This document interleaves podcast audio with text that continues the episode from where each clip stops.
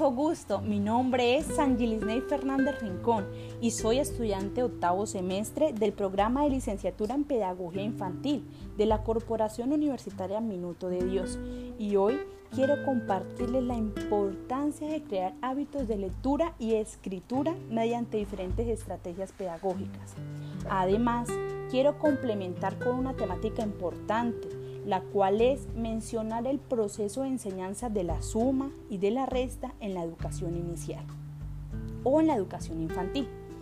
Para iniciar, quiero mencionar que el proceso de la lectura y la escritura en los niños y las niñas lleva su tiempo. Como se mencionó anteriormente, es un proceso que debemos reconocer y aceptar que cada uno de ellos lleva su ritmo y su estilo de aprendizaje. Algunas estrategias pedagógicas para crear hábitos de lectura desde la primera infancia son leerles a diario, atraerlos a la lectura con temas que los motiven. Por ejemplo, si a nuestro niño, a nuestra niña le encantan los dinosaurios, las princesas, que les apasiona esa temática, es allí donde debemos atraerlos a leer. Jugar a complementar palabras, utilizar tarjetas de abecedario, rompecabezas con sílabas, recortar imágenes y palabras y muchas actividades más, las cuales son muy lúdicas y divertidas que se pueden realizar en familia o con amigos.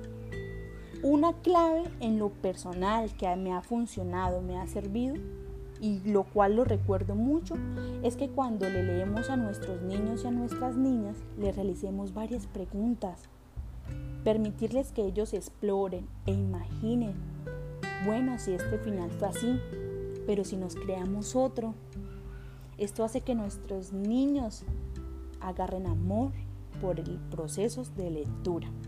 Por otra parte, es importante resaltar que hoy en día muy pocas personas son las que escriben, debido a que el mundo ha evolucionado y la tecnología es el boom de este siglo.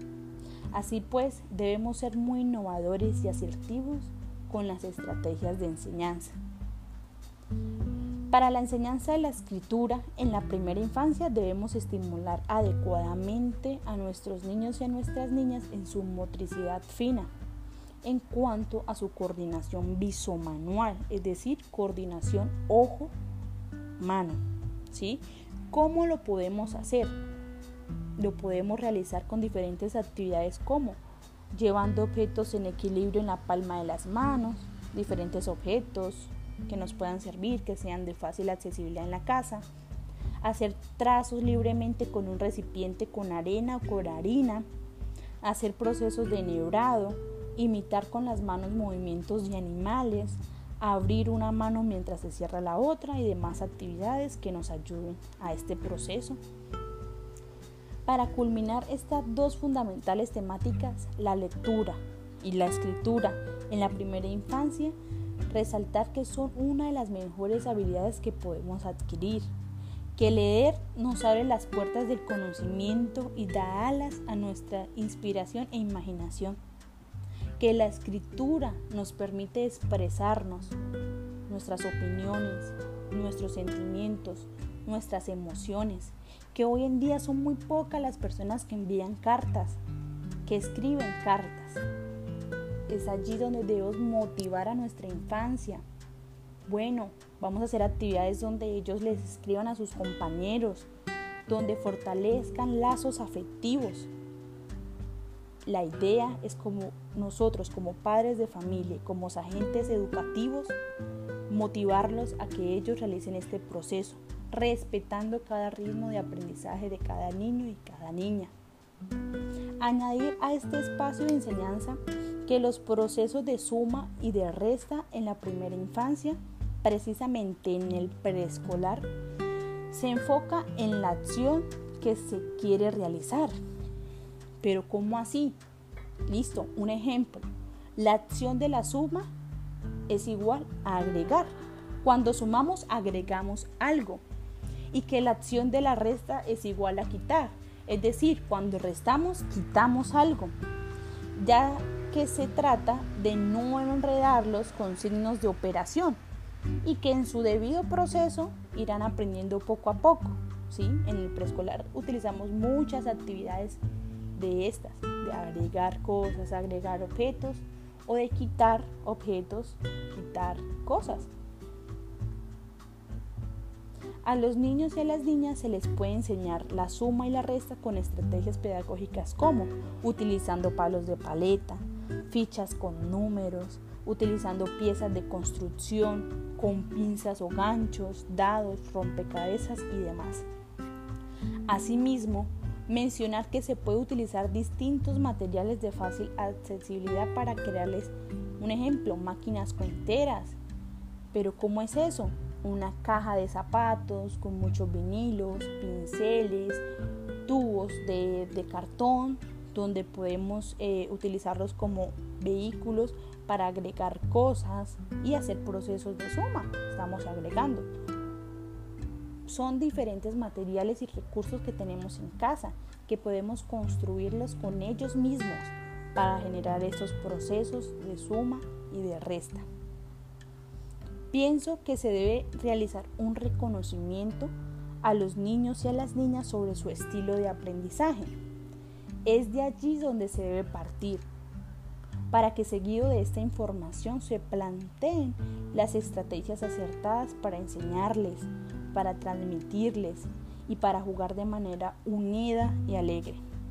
Siento que esto es lo primordial que se debe analizar, que se debe aceptar, que se debe conocer de nuestros niños y de nuestras niñas.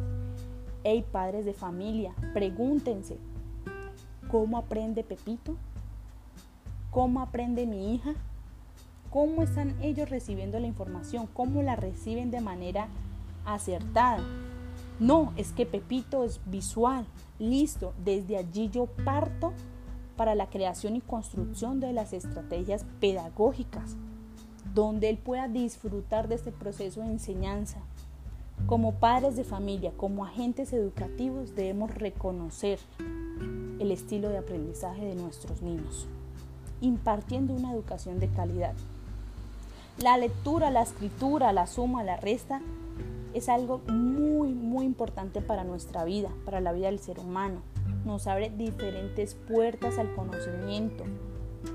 Nos abre las puertas a desarrollar habilidades cognitivas, comunicativas, lingüísticas, procesos de memorización, de agrupar.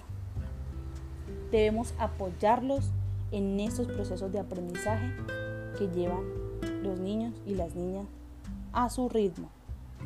Recordarles y quiero finalizar con una bella y hermosa frase de Albert Einstein, que el ejemplo no es la principal manera de influir sobre los demás.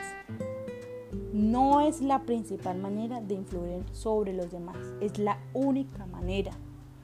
Es la única manera de influir en los demás, con el ejemplo. Si los padres de familia, los agentes educativos no tienen hábitos lectores, no pensemos que le vamos a enseñar eso a nuestros niños y a nuestras niñas. No sabemos realizar procesos adecuadamente. No sabemos cómo construir esas estrategias. Los niños no van a recibir bien la información. Debemos replantearnos, conocerlos, brindarles nuestro apoyo para salir adelante y brindarles una educación, unas bases sólidas para que ellos sean muy productivos y puedan resolver problemas que se les presente en su camino durante su vida. El aprendizaje se da con amor, con vocación, es un proceso que se puede realizar. Que los niños y las niñas no solo son el presente del mundo, no son el futuro, que son el presente. Son el presente y son esos seres que debemos preocuparnos y enseñarles, darles las estrategias para que ellos conozcan, para que ellos exploren, para que ellos jueguen, para que ellos expresen sus emociones. Proceso de escritura y de lectura se debe, debe impartir desde la primera infancia, aplicando estrategias adecuadas. Proceso de sumas y de restas con diferentes juegos que los podamos desarrollar en grupo, trabajar en equipo, socializar. Te presto estas, estas cosas, te doy estas herramientas, trabajemos en equipo, motivar a nuestros niños y a nuestras niñas. Espero les haya gustado este podcast y que les sirva para impartir educación de calidad, bases de calidad para nuestros niños, nuestras niñas. Me despido, un fuerte abrazo.